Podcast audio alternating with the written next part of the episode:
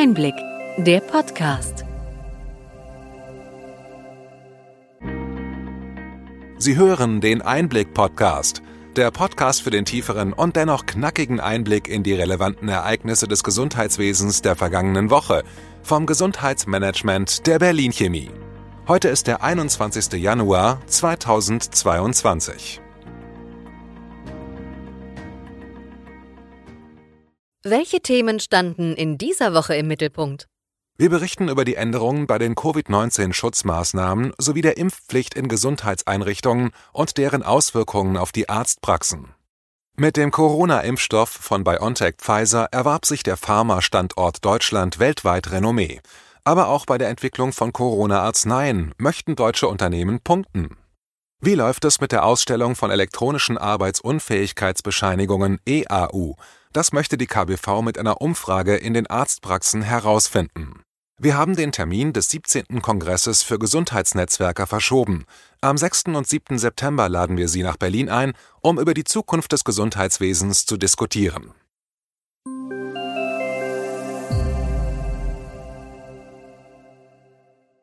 Womit starten wir? Seit Mitte Dezember gibt es verlässliche Zahlen zum Impfstatus der Notfallpatientinnen. Alle Intensivstationen mit Akutversorgung melden seitdem täglich um 12 Uhr den Impfstatus der am Vortag neu aufgenommenen Covid-19-Patientinnen. Diese werden vollständig anonymisiert erfasst. Damit liefert das Intensivregister des Robert Koch Instituts RKI und der Deutschen Interdisziplinären Vereinigung für Intensiv- und Notfallmedizin kurz DIVI präzisere Zahlen als zuvor. Fast zwei Drittel aller Covid-19-Neuaufnahmen auf Intensivstationen waren demnach im Zeitraum von Mitte Dezember bis 12. Januar ungeimpft. Damit wird auf die Kritik reagiert, die sich regte, als sich etwa in Hamburg Zahlen zum Impfstatus als fehlerhaft herausgestellt hatten. Wir brauchen präzise Daten, damit in der Pandemie die richtigen Entscheidungen getroffen werden können. Inzwischen sind mehr als 44 Prozent der gesamten Bevölkerung geboostert. Und das macht für viele den Alltag leichter. Die Bundesregierung hatte mit den Ministerpräsidentinnen der Bundesländer vereinbart, dass Geboosterte von der Quarantänepflicht als Kontaktpersonen befreit werden. Die Ausnahmeverordnung gilt auf Bundesebene und wird in den Ländern mit Verordnungen umgesetzt. In einigen Ländern ersetzt die Boosterimpfung auch den für den 2G-Plus-Status notwendigen Test. So kann man bequemer ins Theater oder ins Restaurant. Allerdings gibt es auch Änderungen bei den Impfungen mit Johnson Johnson sowie dem genesenen Status. Die Ausbreitung der Omikron-Variante macht diesen Schritt laut RKI erforderlich. Die Sonderregelung entfällt, wonach bei dem Impfstoff von Johnson Johnson eine Dosis als vollständige Impfung anerkannt wurde. Das betrifft 3,5 Millionen Deutsche. Diese sollen sich nun mit einem mRNA-Impfstoff impfen lassen. Wer eine Covid-19-Erkrankung überstanden hat, erhält vom 28. Tag an den genesenen Status, allerdings nur noch drei statt bisher sechs Monate lang. Ausnahmen von der Quarantäne nach der neuen Verordnung gelten für dreimal Geimpfte, für zweimal Geimpfte in den ersten drei Monaten nach der zweiten Impfung, für Genesene unter Einhaltung der Drei-Monatsfrist sowie für andere Genesene mit zusätzlicher Impfung. Damit wir bei diesen vielen Möglichkeiten den Überblick behalten und den jeweiligen Status digital einfach nachweisen können, hat die Corona-Warn-App ein Update bekommen. Die App kann in der neuen Version gültige Impf- oder Genesenen-Zertifikate sowie einen digitalen Testnachweis zu einem Gesamtstatus zusammenfassen.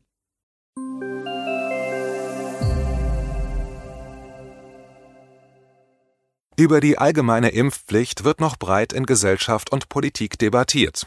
Die Impfpflicht für die Beschäftigten in Gesundheits- und Pflegeeinrichtungen wurde im Dezember beschlossen und bis zum 15. März müssen die Mitarbeitenden den Nachweis zu ihrem Impfstatus erbringen.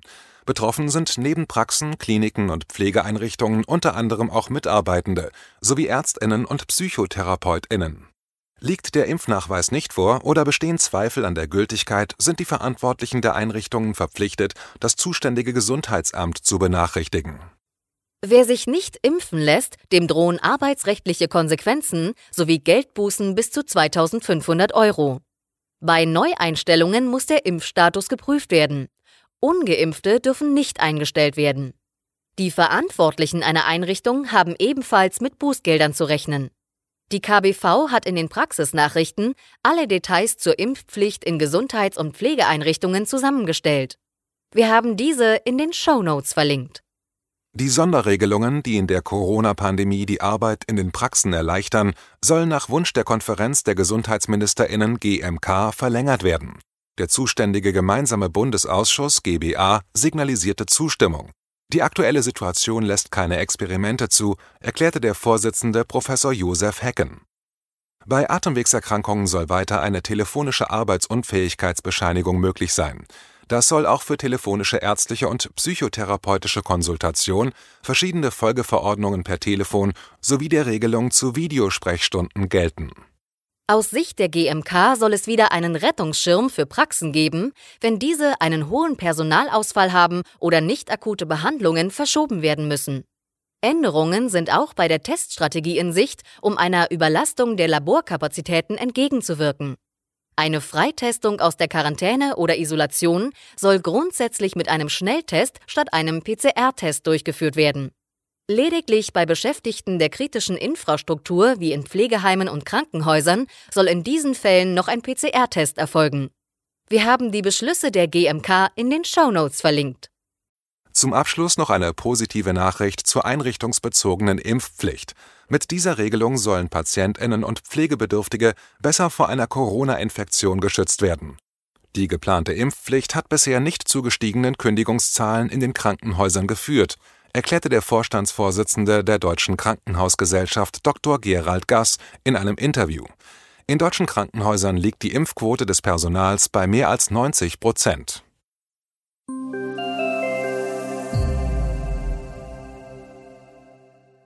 Mit den Corona-Impfstoffen konnte die deutsche Pharmaindustrie einen weltweiten Erfolg landen.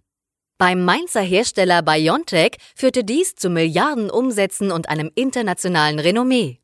Die Gewerbesteuereinnahmen machten aus Rheinland-Pfalz ein Geberland im Länderfinanzausgleich und entschuldeten die Stadt Mainz komplett. Für dieses Jahr wird hier mit weiter steigenden Umsätzen gerechnet. Aber auch bei anderen Corona-Arzneien sind deutsche Unternehmen beteiligt. Insgesamt wird derzeit an 37 solcher Wirkstoffe im Land geforscht. Die Produktion von Corona-Impfstoffen habe die Bedeutung von Deutschland als Pharmastandort gestärkt, erklärte der Verband der forschenden Pharmaunternehmen. Deutschland sei stark in komplexen Produktionsprozessen. In diesem Jahr wird mit einer Umsatzsteigerung von 8% gerechnet. Bleiben wir beim Vorzeigeunternehmen BioNTech. Mithilfe künstlicher Intelligenz soll die Vorhersage gefährlicher Virusvarianten deutlich beschleunigt werden. Gemeinsam mit dem britischen Unternehmen InstaDeep wird in Mainz an einem KI-basierten Frühwarnsystem gearbeitet, das Hochrisikovarianten des SARS-CoV-2-Virus zwei Monate früher identifizieren soll als herkömmliche Verfahren. Bislang wurden neue Varianten meist erst erkannt, nachdem sie sich international verbreitet hatten. Mit den neuen Berechnungsmethoden können die Sequenzinformationen des Spike-Proteins analysiert und zwei entscheidende Faktoren bewertet werden, die maßgeblich darüber entscheiden, wie stark und schnell sich ein Erreger ausbreiten kann. Derzeit werden wöchentlich 10.000 Sequenzvarianten entdeckt. Deren Erforschung kann auf herkömmliche Weise nicht mehr bewältigt werden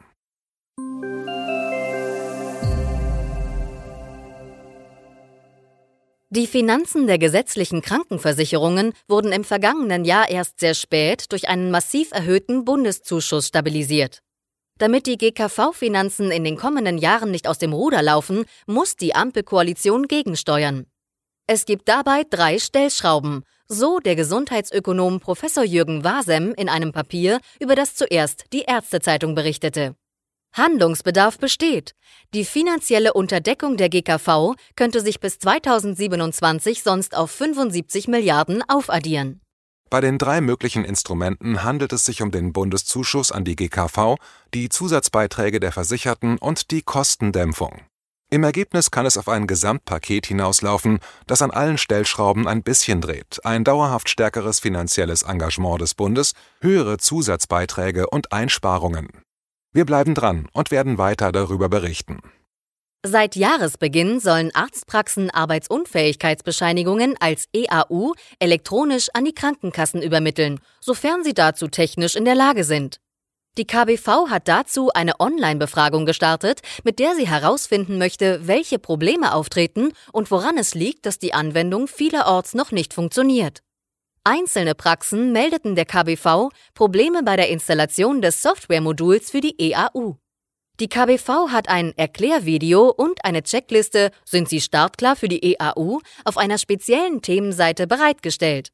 Weiter wurde eine Information für PatientInnen erstellt, die heruntergeladen und für den Aushang in den Praxen ausgedruckt werden kann. Wir haben zu der Themenseite EAU der KBV in den Show Notes verlinkt. Ebenfalls hat das Zentralinstitut für die Kassenärztliche Versorgung ZI eine Umfrage gestartet, die die Situation und die Besonderheiten von medizinischen Versorgungszentren MVZ analysieren soll. Diese Umfrage wird inzwischen zum vierten Mal durchgeführt und legt in diesem Jahr den Schwerpunkt auf die Ausbildung des Praxispersonals. Die MVZ werden in den nächsten Tagen dazu Post vom ZI bekommen. Wir werden weiter von beiden Umfragen berichten. Erste Ergebnisse ihrer Umfrage zur Digitalisierung legen die DAK Gesundheit und die Ärztezeitung mit dem Digitalisierungsreport 2021 vor. Die Ergebnisse zeigen, dass die Ärzteschaft bei der Digitalisierung nicht mitgenommen wurde, erklärte Andreas Storm, Vorstandsvorsitzender der DAK Gesundheit. Ermittelt wurde ein Akzeptanzproblem bei der Digitalisierung des Gesundheitswesens bei den mehr als 580 befragten Ärztinnen und Psychotherapeutinnen. Die engen Fristvorgaben und die verpflichtende Abkehr von analogen Prozessen wird von ihnen bemängelt. Insgesamt sei der Zeitplan zu straff, die Technik unausgereift und oftmals nicht am Praxisalltag orientiert, erklärte die DAK Gesundheit bei der Präsentation der Ergebnisse. Für einen detaillierten Einblick haben wir diese auch in den Show Notes verlinkt.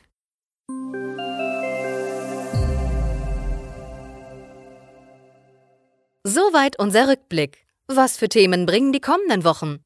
Die Infektionszahlen explodieren in diesen Tagen. Erstmals war in dieser Woche an einem Tag von mehr als 100.000 neuen Ansteckungen berichtet worden. Bundesgesundheitsminister Lauterbach prognostiziert einen Anstieg auf mehrere hunderttausend Infektionen pro Tag und geht erst im Lauf des Februars von einem Abflauen der Omikron-Infektionen aus. Wir stehen ohne Frage vor herausfordernden Tagen und Wochen. Die steigenden Inzidenzen haben wir zum Anlass genommen, den 17. Kongress für Gesundheitsnetzwerker vom März auf den neuen Termin am 6. und 7. September zu verschieben. Wir möchten allen Teilnehmerinnen ein gutes Gefühl beim Netzwerken ermöglichen und gehen davon aus, dass der Sommer bessere Bedingungen für eine sichere und spannende Veranstaltung bringt. Sie können sich und Ihre Ideen für die Zukunft der Versorgung bis zum 18. Februar mit Ihrer Bewerbung für den Preis der Gesundheitsnetzwerke einbringen. Sie finden die Links in den Show Notes. Hat Ihnen die breite und bunte Palette an Nachrichten und Informationen gefallen? Wir freuen uns, wenn Sie unseren Podcast weiterempfehlen und über Ihre Anregungen und Fragen. Schreiben Sie uns einfach an gesundheitsmanagement at berlin-chemie.de. Wir freuen uns, wenn Sie am nächsten Freitag wieder dabei sind beim Einblick-Podcast vom Gesundheitsmanagement der Berlin Chemie.